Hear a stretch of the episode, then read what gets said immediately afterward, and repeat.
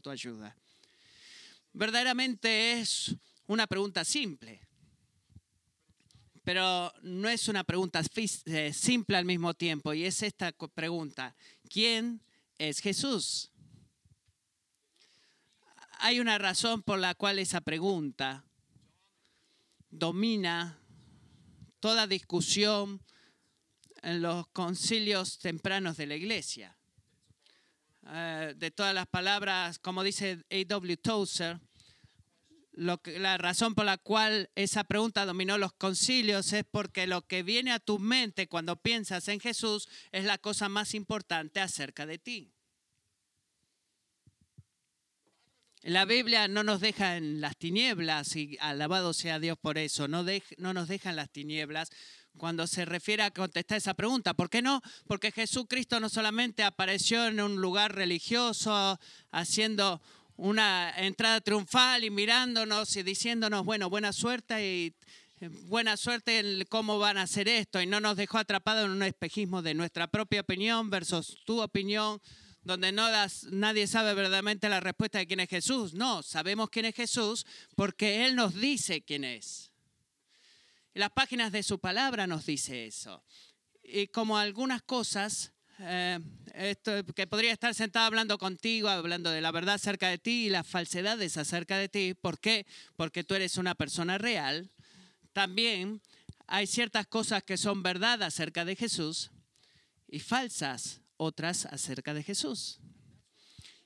Y este es, eh, eso es lo que el cuarto eh, concilio ecuménico de Calcedonia en el año 451 hablaba, eh, que era clarificar qué es lo que dice la Biblia que es verdad y falso acerca de la persona de Cristo.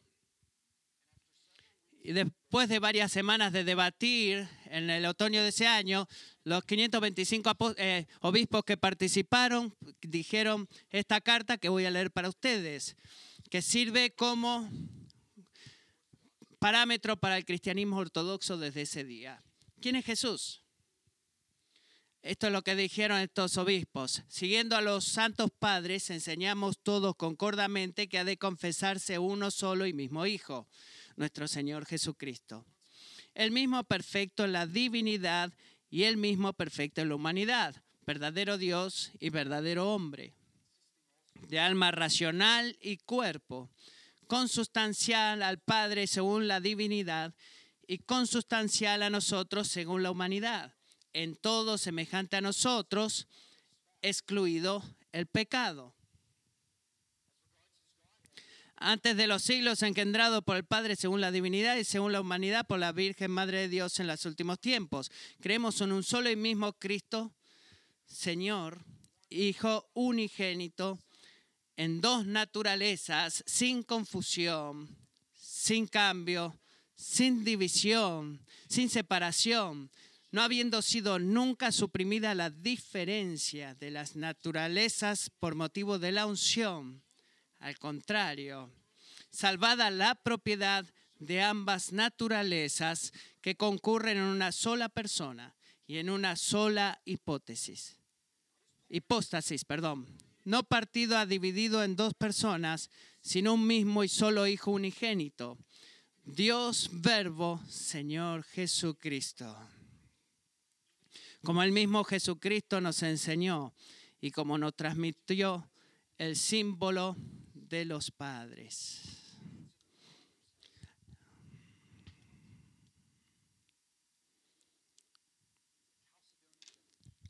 Es la definición del concilio de Calcedonia acerca de Jesucristo. ¿Por qué nosotros, iglesia, la definición y distinción de ese eh, estatuto es tan importante? tenemos esta palabra, bueno, ¿qué, ¿de qué están hablando estas personas? Lo que importa porque cuando viene a tu mente lo que piensas acerca de quién es Jesús es la cosa más importante acerca de ti y ese es el punto principal de primera de Juan 2, 18 al 27. Nada es más importante en tu vida que tu respuesta genuina a la simple pregunta de quién es Jesús. Y Juan nos recuerda, y recuerda a sus lectores también, que la respuesta bíblica a esa pregunta, Él nos surge, nos manda que no solamente oigamos lo que otras personas dicen o lo que otras personas dicen de lo que es verdad acerca de Jesús, en lugar de eh, escuchar la palabra directa de Jesús acerca de quién es Él. ¿Por qué necesitamos eso? Bueno, porque al final de todas las cosas es una aproximación rápida a lo que es. El final de todas las cosas es eso, hijitos, es qué? Es la última hora, el tiempo final se acerca. Y en el sentido de la resurrección de Cristo, vivimos en lo que la Biblia dice los últimos tiempos. ¿Por qué se llaman los últimos tiempos? Bueno, eso es porque el, próximo evento decisivo en el curso de la historia de la humanidad es el retorno de Jesucristo. No hay más, no hay otro momento decisivo o capítulo decisivo del que va a tomar lugar antes de la venida de Cristo. Y ese es el próximo evento sucesivo de la humanidad. Su juicio está a mano y eso lo que significa que el curso de la historia mundial no se dirige hacia el fin, sino junto al fin. Y en el borde del fin y está cerca de todos los tiempos. Cristo entonces está en la puerta. Y eso es lo que dijo J.H. Newman. Y Jesús dice, espérenme, vengo pronto. El fin está cerca, el fin está cerca ahora mismo de lo que tú te has levantado en esta mañana, de lo que estaba cuando te levantaste en esta mañana. Y a la luz del tiempo en el cual tú vas a tener que dar cuenta a Dios por cada palabra que salió de tus bocas, de cada pensamiento que alguna vez tuviste, cada acción que alguna vez hayas tenido que tomar. Juan nos da un solo mandamiento del versículo 27. Mira al final del versículo 27. Permanezcan en Él. Permanezcan en Cristo. Clamen a Cristo. No ignoren, no lo ignoren, no lo rechacen, no lo abandonen. Permanezcan en Él porque el curso futuro de tu vida depende de eso. Si tú eres cristiano, estoy dispuesto a apostar que tú escuchaste ese mandamiento antes. Permanece en Cristo. También estoy dispuesto a apostar que hay una chance que tú como yo, eh, de que muchas cosas que escuches en la iglesia no tienes ni idea de lo que significan. De lo que estoy tan agradecido acerca de este mundo, al final de Juan capítulo 2, es que Juan no solamente dice el final está cerca, la luz del mundo permanece en Cristo, sino que nos dice cómo ese tiempo se ve. ¿Qué significa permanecer en Él? ¿Cómo podemos permanecer en Él? Y creo que Él nos da por lo menos tres significados de cómo hacemos eso de permanecer en Cristo. Quiero darle tres. Número uno, el tiempo, el final está cerca, debemos permanecer en Cristo. ¿Cómo hacemos? Permanecer en el cuerpo de Cristo permanecemos en el cuerpo de Cristo. Dudo que tú pienses en eso. Pero mira el versículo 18 lo que dice. Porque esto es inicialmente yo no pensaba en esto también, poco. El versículo 18 Juan apunta a un individuo y a un grupo de personas. El individuo es el anticristo que está viniendo. Segundo de Tesalonicenses 2, versículo 13, el apóstol Pablo nos promete que Jesús cuando retorne no va a venir a menos de que la rebelión surja primero y el hijo de destrucción sea revelado, que se opone y se exalta a sí mismo ante cualquier cosa que se sienta en el templo de Dios, para que él se pueda sentar en el templo de Dios presentándose como si fuera Dios está hablando del anticristo, que él se opone y se exalta sobre todo lo que se llama Dios. Y Juan nos dice, apoyando lo que le dijo Pablo antes, que nos dice que hay un, un regidor maligno al final que se unirá a Satán en una rebelión sin antecedentes en contra de la autoridad de Cristo. Estamos tentados a y él va a dejar la adoración a Dios destruyendo al pueblo de Dios y eso va a suceder y está por venir y como cristianos debemos confortarnos en saber que el anticristo es también aquel como dice segunda Tesalonicenses 8 en el cual el Señor Jesús matará con el espíritu de su boca y destruirá con el resplandor de su venida. Así que él está viniendo pero va a perder el anticristo. Sabemos eso. Y hasta ese día Juan nos cuenta que estemos anticipando la presencia de ese individuo, de un grupo que funciona como en el mundo, como prototipos del anticristo por venir. Miren el versículo 18. Así como oyeron que el anticristo viene, singular, también ahora han surgido muchos anticristos, plural, que están por venir. Versículo 19 también le dice a los recipientes de esta carta quiénes son esas personas. Miren el versículo 19, ¿quiénes son aquellos? Aquellos que salieron de nosotros, pero que no son de nosotros. En otras palabras, tantos anticristos, el tipo del anticristo por venir, son aquellos que en algún momento fueron parte de la comunidad cristiana fueron miembros de la iglesia local. ¿Cómo sabemos eso? Bueno, porque la una forma en la cual Juan puede describir a aquellos que salieron de nosotros es que fueron que estuvieron entre nosotros desde el principio.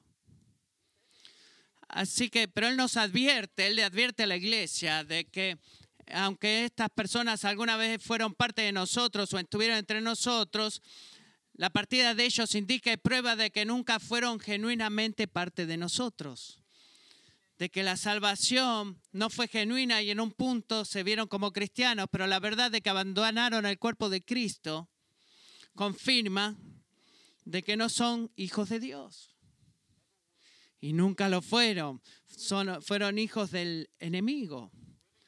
Viven en completa oposición a la autoridad de Dios. Amigo, escucha, escucha por favor. Una de las cosas, de las marcas necesarias de, la fe cristiana genuina es perseverancia en la fe como expresión de participación eh, fiel en la iglesia local. Lo voy a decir de vuelta. Una de las marcas necesarias del cristiano genuino es la perseverancia en la fe expresada a través de actos, activa participación en la vida de la iglesia local. Juan nos dice, y puedo escuchar Señor, ¿estamos ahí? No, no, Juan nos dice que ganamos el derecho de estar con Dios viniendo los domingos a la iglesia. No, no dice eso, Juan. Él no está diciendo, él simplemente dice que tú no puedes clamarse cristiano si tú abandonas la comunidad de los santos. ¿Por qué no? Porque amigo, la salud de tu relación con la iglesia es uno de los mejores indicadores de tu relación sana con Dios. Tú no puedes separar estas dos cosas. Porque es en la comunidad de la iglesia en la cual tu relación con Dios se nutre y fortalece. Tú necesitas la predicación de la palabra de Dios tú necesitas el compañerismo con la eh, cena del Señor. Tú necesitas hermanos y hermanas que te miren a los ojos y te hablen la verdad en amor a tu vida. Tú necesitas la disciplina de la iglesia, es por eso que la membresía en la iglesia es tan importante. el ser alguien que ha sido excomulgado de la iglesia es verdaderamente algo, es algo importante.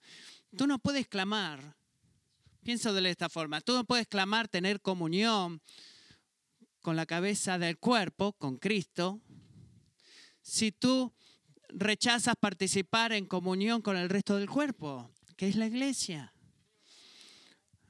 No existe cuerpos, eh, eh, eh, cabezas sin cuerpos de Cristo o cuerpos sin cabezas de Cristo. Tienen que ir juntos. No podés cuerpo sin cabeza o cabeza sin cuerpos.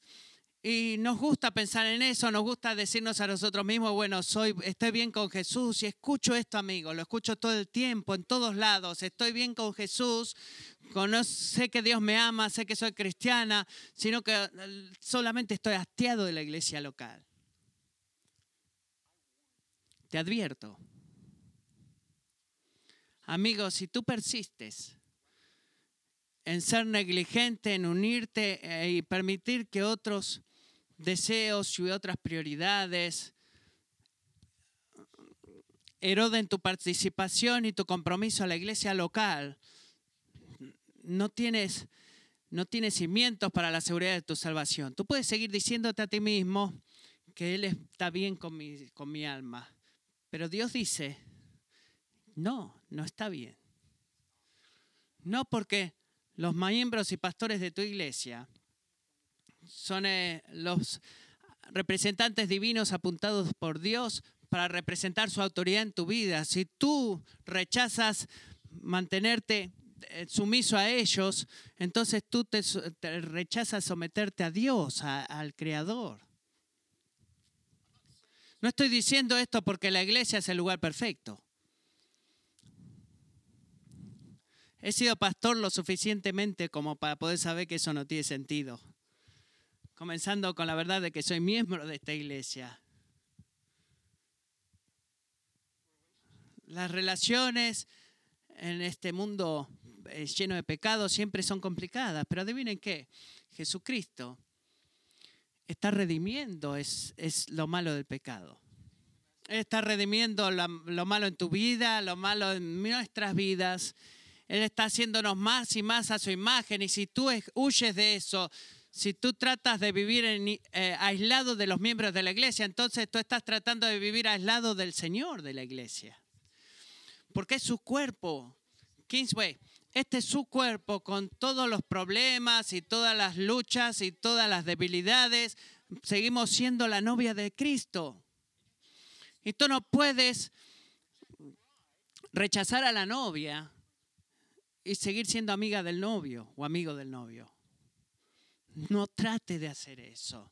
No lo trates. Escucha la palabra de Hebreos 3, versículos 13 y 14, lo que captura en dos promesas en nuestro pacto de iglesia. Promesa número uno, seguir juntos siempre.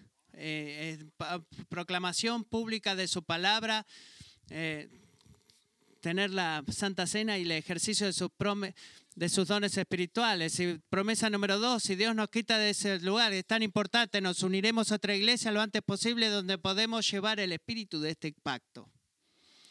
¿Qué significa eso para ti, miembro de la iglesia? Significa que si tú tienes un miembro luchando, viniendo esporádicamente, o eh, viene los domingos, o después no viene más, tú tienes que ir a buscar a esa persona. Tienes que mantenerlo responsable y mirarlo a los ojos y decirle, eres, estás siendo negligente en el compañerismo de los santos del, pueblo, del Dios vivo. Y tú haces eso diciéndole que tú no puedes decir que tienes eh, comunión con la cabeza rechazando al cuerpo. Y es así como el amor se ve, de que tú estés dispuesto a hacer eso y amar a personas lo suficiente para hacer eso. Y nota aquí, nota aquí que hay una advertencia implícita a aquellos que son miembros activos de la iglesia. ¿Cuál es la advertencia? Bueno, Juan dice, tú no puedes llamarte a ti cristiano si tú abandonas la comunión con la iglesia local, pero tampoco tú puedes asumir que eres cristiano simplemente porque tú te consideras un miembro en buenos términos de la iglesia local porque es ridículamente fácil para ti eh, para engañar a la iglesia, para engañarme a mí como pastor y toda la gente a tu alrededor. Y también para engañarte a ti mismo. Así que debemos decir que nuestra gente genuina, si la gente a nuestro alrededor que nos conoce bien está convencido, observando los frutos de nuestra vida, debemos recordar, amigos, que no es en última instancia lo que importa, no es lo que diga la iglesia, sino lo que dice Dios. Segunda de Timoteo 2.19, yo no soy no obstante el sólido fundamento de Dios permanece firme teniendo este sello. El Señor conoce a los que son suyos. Tú tal vez puedas engañar a la iglesia o a tus padres o a mí como pastor, pero no puedes engañar, engañar a Dios. Y Él lo sabe. Permanecer en Cristo es permanecer en la iglesia local. Permanecer en la iglesia. Tú debes permanecer en Cristo, permaneciendo en el cuerpo de Cristo. La membresía de la iglesia no es una etiqueta para supercristianos. No estoy buscando supercristianos en la clase de membresía el día de hoy, sino que estoy buscando por cristianos auténticos. es la marca principal de un cristiano auténtico que sea miembro del cuerpo de Cristo. Y eso es bíblico y es necesario. Tú no puedes clamar permanecer en Cristo si no permaneces en el cuerpo. Ese fue el punto número uno. Punto número dos, ¿cómo permanecemos en Cristo? Segunda respuesta, confesamos la identidad divina de Jesús. Confesar la identidad divina de Jesús. En el versículo 20, versículo 20, Juan nos dice este libro es como que dice una cosa y vuelve de vuelta a lo que dijo antes. va todo al mismo círculo y nos dice, nos describe el divino, el propósito divino de estas personas para clamar la herejía que estaban enseñando. Miremos versículo 22, lo que esta gente decía.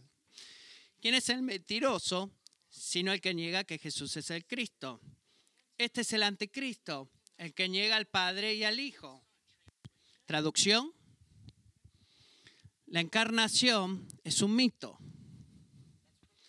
Eso es lo que enseñaba esta gente, de que no hay forma, eso es lo que enseñaban, no hay forma de que la segunda persona de la Trinidad, del eterno Hijo de Dios, se tomara a sí mismo una naturaleza, se diera a sí mismo a una naturaleza humana en el vientre de María y que naciera como un hombre.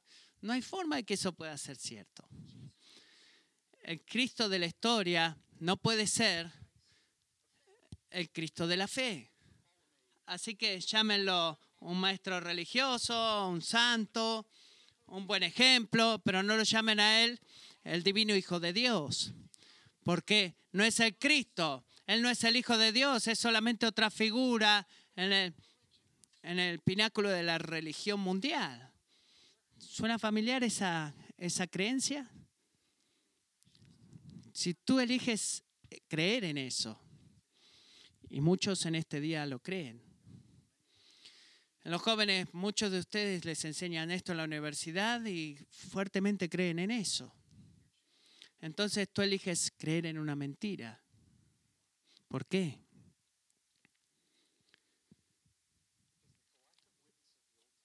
Porque todos los testigos del Antiguo Testamento unifican la enseñanza del Nuevo Testamento, los títulos que describen a Jesús, la obra hecha por Jesús, los reclamos de Jesús, la alabanza dada a Jesús, los atributos, las profecías cumplidas por Él, el conocimiento revelado por Él, la salvación por Jesús. Y la indicación dice que Jesús uniformemente testifica de la identidad divina de Jesús. Tú no puedes negar eso sin mentir. Si hay algo que es ciegamente claro en la escritura, hay cosas que son difíciles de entender, pero hay algo que es claramente claro, que la persona histórica de Jesús no es nada menos que el Hijo Divino de Dios. Y eso está tan claro. En verdad, el punto, y es por eso que la razón de, de que Juan escribió el cuarto evangelio, Juan 20, dice, y muchas otras señales hizo también Jesús en presencia de los discípulos que no están escritas en este libro. Pero estas se han escrito para que ustedes crean que, que Jesús es el Cristo, el Hijo de Dios, y para que al creer tengan vida en su nombre. Eso fue Juan 20, 30, 31. Me gusta como Howard Marshall dice, lo peor de la herejía es negar que Jesús es el Mesías. Es el Hijo de Dios y Salvador, para reducir a Jesús al estatus de un mero hombre o para reconocerle no más que la habitación temporal de un poder divino en él, eso es darle un golpe directo a la raíz del cristianismo. ¿Por qué? ¿Por qué dice eso? Bueno, porque el mensaje entero del cristianismo se basa en la persona histórica de Jesús, que era el Hijo Divino de Dios. La fe entera se basa en eso y está amarrada en eso. ¿Por qué? Bueno, si Él no fuera divino, ¿qué perdería? Dos cosas, dos grandes cosas. Número uno, tú no puedes conocer al Padre apartado del Hijo. No puedes conocer al Padre apartado del ojo. La gloria de Dios y la creación misma es suficiente para qué? Para probarnos que Dios existe, que Él es poderoso y que debemos rendir cuentas a Él. Pero es solamente a través de la encarnación de Dios viniendo como hombre que podemos saber a nuestro Creador, conocer a nuestro Padre, como qué? Como el Dios que salva. El Dios que salva, que nos ama tanto, que entró a un mundo quebrantado y llevó nuestras luchas y murió por pecadores que nos revelamos a Él. Si Jesucristo no fuera el Hijo Divino de Dios, entonces no sabemos si las palabras de Éxodo 32, 34, 6 es verdad. El Señor, el Señor. ¿Quién eres tú, Señor? Bueno, soy un Dios misericordioso, lleno de gracia y lento para la ira. Y abundante misericordia y verdad. Que guarda misericordia a millares, el que perdona la iniquidad, la transgresión y el pecado, y que no tendrá por inocente al culpable. Eso no tiene sentido si no fuera el Hijo de Dios, lo que acabo de leer de Éxodo 34, 6 y 7. Debemos creer que eso es verdad, como Juan mismo dice al principio del cuarto Evangelio, Juan 1.18, nunca nadie ha visto a Dios, el único Dios. Así que no sé cómo él se ve. Estoy, está bien que preguntes, ¿quién es, ¿quién es el único que ha visto al Padre, el Hijo Divino? Él lo ha hecho, ha hecho y dado a conocer. Como Jesucristo declara 10.22, eh, Juan 10.22, nadie sabe quién es el Padre excepto el Hijo. Y cualquiera que escoge al Padre, al Hijo, perdón, Él se lo revela. Tú no puedes conocer al Padre si no tienes al Hijo. No hay forma que podemos saber quién es Dios. Es lo primero que pierdes cuando dices que Jesús no es Cristo. Eh, tú no puedes disfrutar del acceso a Dios, no puedes tener conocimiento del Padre, no puedes tener relación con el Padre, apartado del Hijo, siendo divino. ¿Por qué? Porque Juan 14, 6 dice, Jesús le dijo, yo soy el camino, la verdad y la vida. Nadie viene al Padre sino por mí. ¿Por qué no? ¿Por qué un budista no puede encontrar el camino a Dios o un musulmán el camino al Padre? ¿Por qué no lo puede encontrar? Un espiritista de la nueva era. ¿Por qué no puede encontrar el camino al Padre? Bueno, simplemente porque contrario al pluralismo de la religión en nuestro día, no existen múltiples caminos hacia Dios. Existe solo un camino a Dios. Y es a través de la fe en Jesucristo. Y esa fe, esa fe en Cristo es una fe de creer el sacrificio sustitutivo de la persona histórica de Jesucristo y que fue ese sacrificio fue suficiente para librarte de la, de la culpa, el poder y la presencia del pecado. Y eso es lo que la fe cree. Y creer estas cosas acerca de Jesús precisamente debido a el valor infinito de su persona. Tú no puedes separar la suficiencia de la obra de Cristo con el valor de la persona de Cristo. Me gusta como Mark Jones lo dice. Dice, el valor de la persona de Cristo dio un infinito valor a su, obra. ¿Qué significa? ¿Qué quiere decir con eso? Bueno, simplemente está reconociendo que Jesús debe ser qué? Completamente hombre para que pueda servir correctamente como su representante y también Jesús debe ser qué? Completamente Dios para que el mérito de su obra redentora sea suficiente para los pecados de todos aquellos que confían en el Señor. Si Él no fuera Dios, eh, hombre y Dios divino, Él no podría, tendría el mérito para poder cumplir con eso. Miren lo que dice en versículos 24 y 25. Esto es imposible a menos que Él sea divino. Y esta es la promesa que nos hizo, vida eterna. Un hombre no puede darte vida eterna. Dios puede darte vida eterna y en Cristo Dios nos da vida eterna. Así que el negar la divinidad, la identidad divina de Jesús, es negar o perder el conocimiento del Padre y nuestra relación con el Padre, porque es el Hijo que revela al Padre, que nos reconcilia con el Padre. Ahora, debemos tener varios puntos de aplicación acá porque ha sido mucho lo que he dicho. Primero, quiero hablar directamente a aquellos de ustedes que no son cristianos o están explorando el cristianismo. Algo que quiero que recuerden. Hay muchas cosas que sin duda van a encontrar ofensivas o confusas o elementos en nuestra fe que ustedes no entienden. Así que quizás es lo que los cristianos crean acerca de la homosexualidad o creemos del aborto o las formas en las cuales claman esta creencia en de que todo el Dios todo lleno de amor y poder y que va a quitar al mal de alguna forma. No sé cuál sea tu problema o tu obstáculo para tener fe en Cristo, pero sí sé esto, que hay un problema y solamente un problema que importa sobre los otros y es este.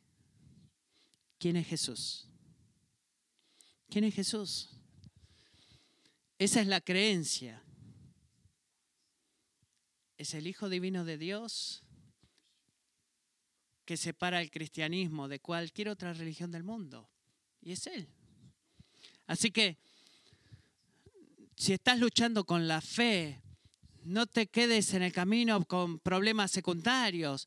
Lucha honestamente, persistentemente con la pregunta más importante de que, quién dices tú que es Jesús. Enfócate en Él. Te prometo que si haces eso, muchos problemas secundarios van a empezar a tener sentido. Segunda aplicación.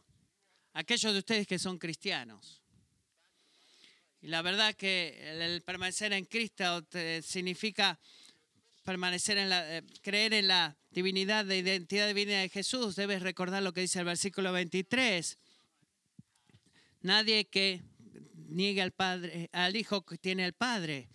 Bueno, si tú estás hablando con alguien y estás confundido y eh, con incertidumbre de qué decir genuinamente o golpean a tu puerta y dicen, ¿puedo explicarte a ti nuestro entendimiento del cristianismo? Y tú estás confundido.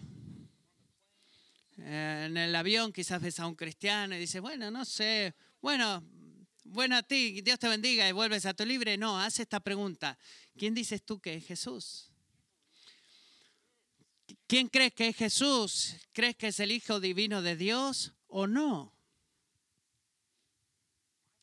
¿Por qué esa pregunta es tan importante? Bueno, porque el cristiano genuino obedece los mandamientos de Dios.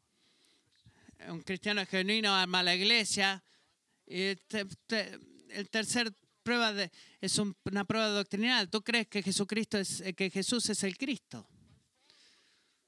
Es sin duda la pregunta más importante y, déjame decirte algo más como para darte una ilustración de esto. Cuando yo estaba almorzando con algunas personas nuevas en la iglesia o explicando membresía la semana pasada, eh, una persona, Meredith Benef, estaba ahí y ella ha tenido problemas en el pasado de por mucho tiempo con la seguridad de su salvación. Y ella dijo algo el domingo pasado que pensé que fue tan sabio que ilustra lo que significa permanecer en Cristo confesando la identidad divina de Cristo. Y ella dijo esto.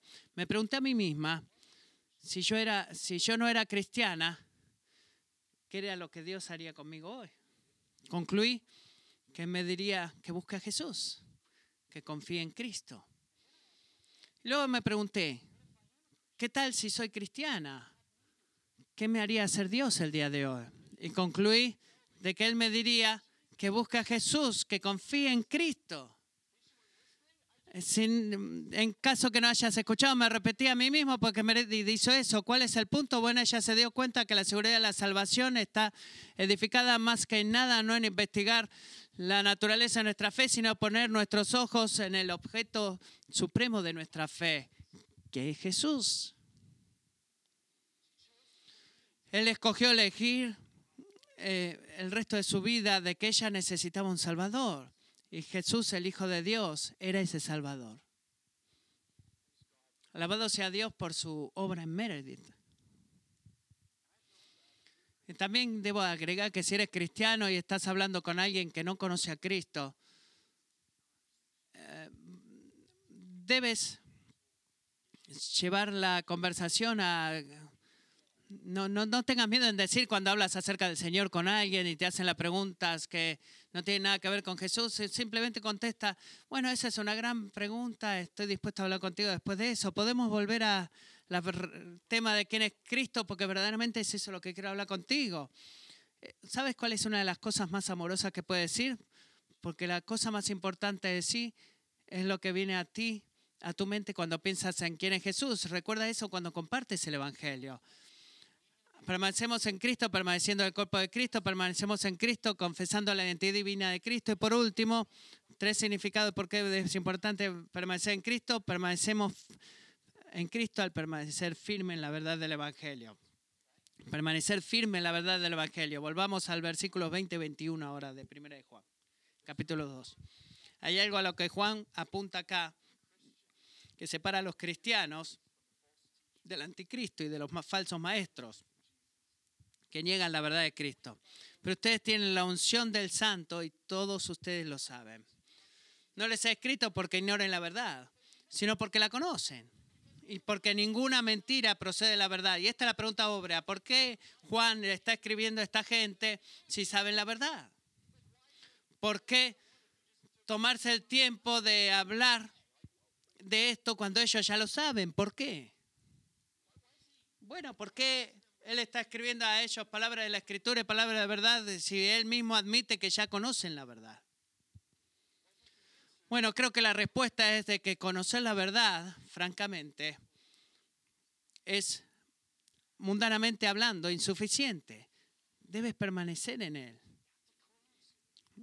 Debes clamar esa palabra, debes rechazar, dejar de lado lo que es verdad y resistir el compromiso sin importar cuán, cuán fuertemente la cultura te, te quiere sacar de ahí la preocupación pastoral de Juan no era de que ellos no conocieran la verdad, sino que su preocupación era de que la dejaran, de que no permanecieran en lo que ellos sabían que era verdad.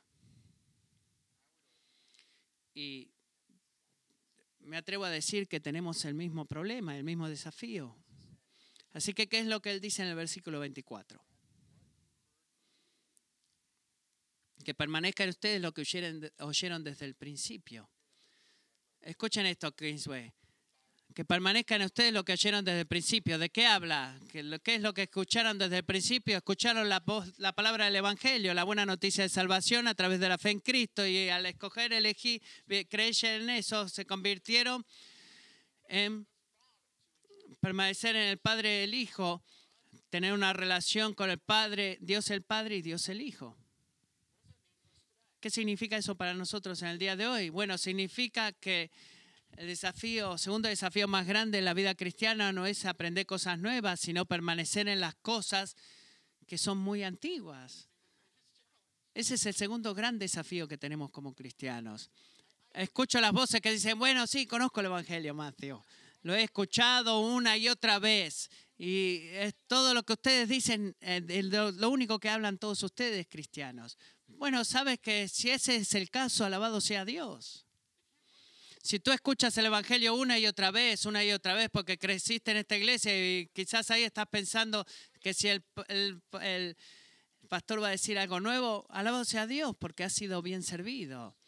Ha sido bien servido, pero lo que quiero decir es que debemos permanecer a la verdad del Evangelio, quiero decir, aprender cómo vivir de acuerdo al Evangelio en cada área de nuestra vida. No quiero decir sentarme en una mesa y repetirte una y otra vez, Dios es santo, yo no, yo soy pecador, necesito un Salvador, Dios es el Salvador.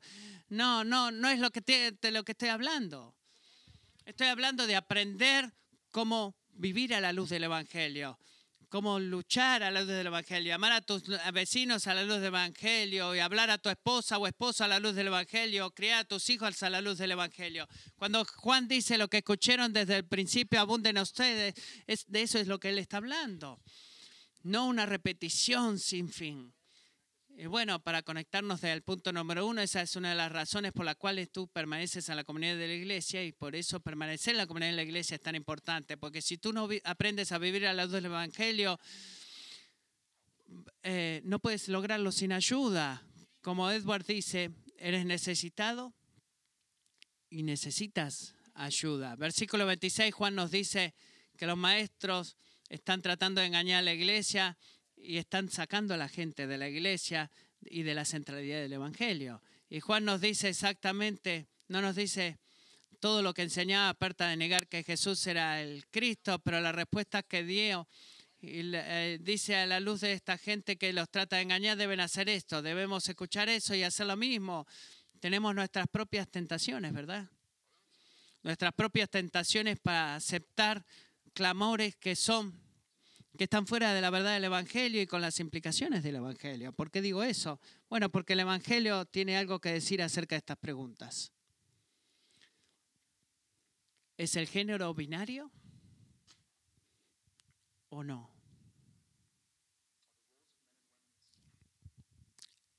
Hombre, ¿El rol del hombre y la mujer son los mismos o es diferente?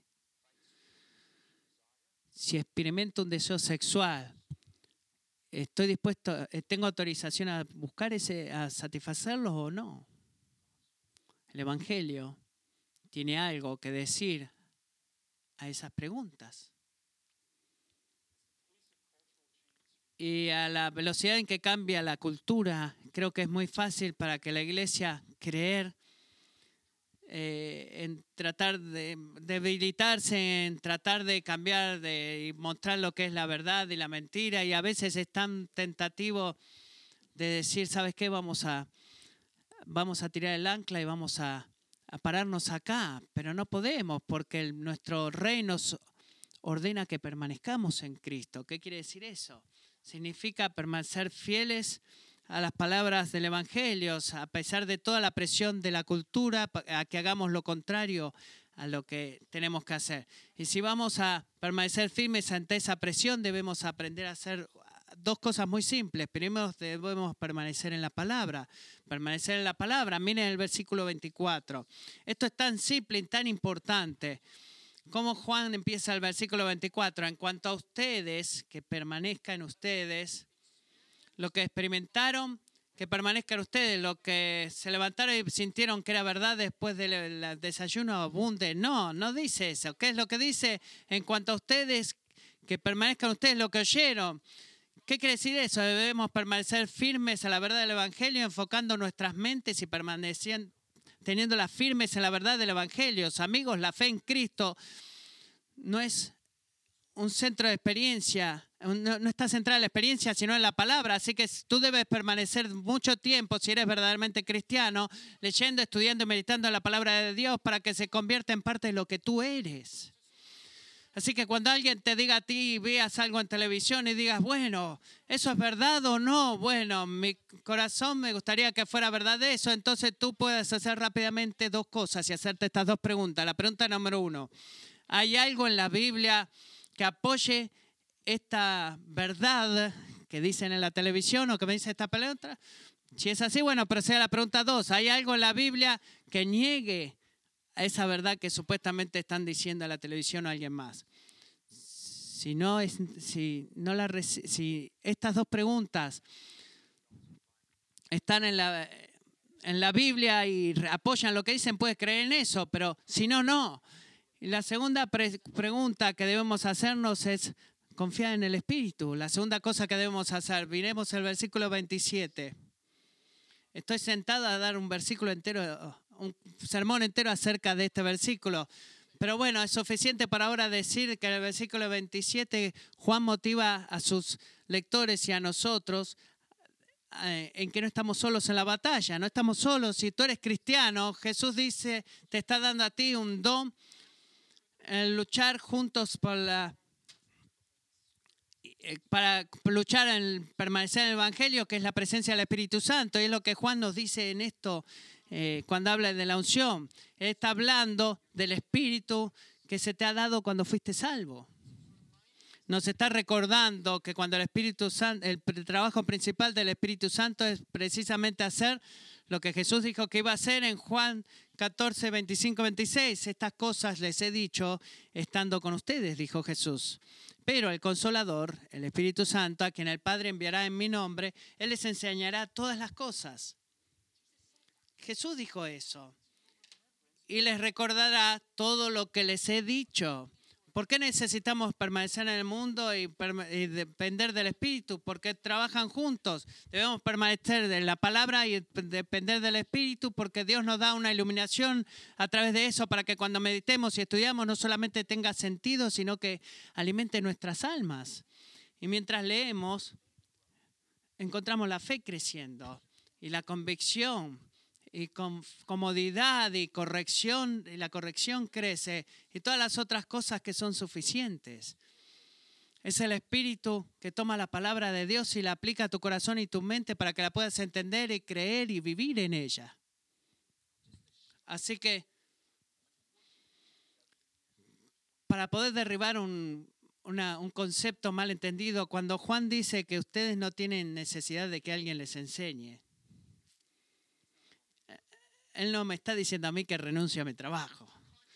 Él no está contradiciendo nada de todo lo que la Biblia dice acerca de la necesidad de la predicación de la palabra de Dios. Él simplemente nos recuerda que no necesitamos que alguien nos enseñe alguna nueva verdad más de lo que el Espíritu Santo ya está iluminando en esta palabra. Y eso es lo que Él eh, quiere decir en esto. Necesitas la predicación. Necesitas levantarte en la mañana y leer esta palabra. Porque a menos que tú permanezcas en la palabra y a la luz del Espíritu, nunca vas a permanecer en Cristo y en la verdad del Evangelio. Es por eso que oro cada mañana. eh, y quito las lagañas de mis ojos y empiezo a orar esto.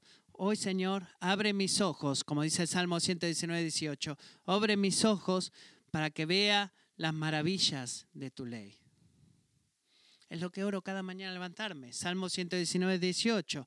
La promesa de Jeremías 31, 33 es que, que, dice Jeremías, pondré mi ley dentro de ellos y sobre sus corazones la escribiré. Y eso es lo que hace el Espíritu, iglesia. Si vamos a permanecer firmes en la verdad del Evangelio, debemos permanecer en la palabra y depender del Espíritu así mientras la historia del mundo llega al final, nada es más importante que permanecer en Cristo. Nada. Porque solo aquellos que permanecen en Él y siguen permaneciendo en Él disfrutarán el gozo de la vida eterna después de la muerte. Así que deja, deja de depender de las falsas promesas de este mundo, sino depende de Cristo. Ven a Cristo. Abunda en Él por fe en el Hijo de Dios, que es la única esperanza para salvación, y abraza a la iglesia Conviértete en miembro de la iglesia no porque sea opcional, sino porque es necesario. Y permanece firme a las verdades del Evangelio, sin importar cuánta presión recibas de cada rincón del mundo para hacer lo contrario. Permanece firme a la verdad y depende del Evangelio que lo que tú escuchaste el principio abunda en ti, que es lo que promete Juan, que tú vas a permanecer en el Hijo y en el Padre, que es lo que exactamente Dios te ha creado para hacer. El fin está cerca, está llegando, abunda en Cristo, permanece en Cristo, oremos. Necesitamos tu ayuda para hacer eso, Señor. Tú has hablado mucho a nosotros en este día. Oro ahora mismo que tu espíritu haga lo que es tan bueno para hacer y que tú nos muestres en dónde necesitamos crecer en esta semana para permanecer en ti. Oro, Padre, que tú uses estas palabras de Primera de Juan capítulo 2 para tomar ese mandamiento fuera de fuera de lo que muchos creen que es ser cristianismo raro, y tráelo a la tierra, lo práctico en nuestras vidas. Señor, ayúdanos a permanecer fieles en tu cuerpo. Ayúdanos a seguir confesando tu identidad divina. Ayúdanos a permanecer firmes en el Evangelio Queremos ser una iglesia que te agrade a la luz de tu regreso, permaneciendo en Cristo. Haz eso incluso mientras cantamos y compartimos la cena del Señor. Amén.